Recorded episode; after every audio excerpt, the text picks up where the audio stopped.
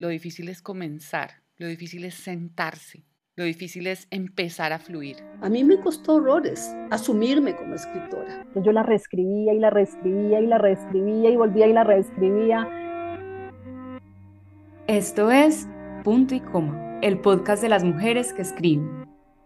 Si no te interesa el otro, ni la vida de los otros, quizás pues no vayas a escribir historias. Dedicarle tiempo a algo, escribirlo y arriesgarte a publicarlo, a sacarlo al mundo, pues da mucho miedo. Y si no se echa al agua, nunca vas a saber de qué se trata navegar entre las páginas. Conversaciones con escritoras sobre su proceso creativo, sus dudas fundamentales, rituales, miedos y sueños. Un recorrido por el camino y el placer de escribir.